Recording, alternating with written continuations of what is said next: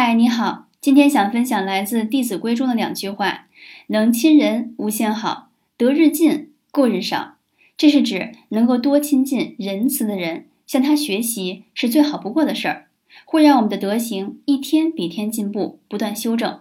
换到今天来看，向强者学习，无论是气场、能力、格局，都可以学。盘点了一下过去几年对我影响比较大的榜样，其中之一是潇洒姐。我记得二零一三年，为了搜索如何成长的文章，找到了潇洒姐的博客，一口气读完了所有文章之后，就开启了一系列成长之旅。一三年至今，受到启发，写过十多篇公众号文章。我最认同他的是“七年大换血”和“时间看得见”的概念。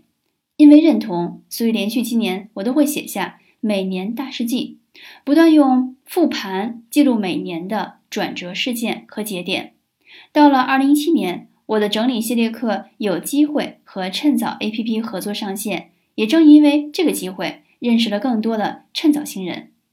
因为六年前的结缘，通过潇洒姐有力量的文字，在人生路上，我曾经获得过启发和激励，非常感谢。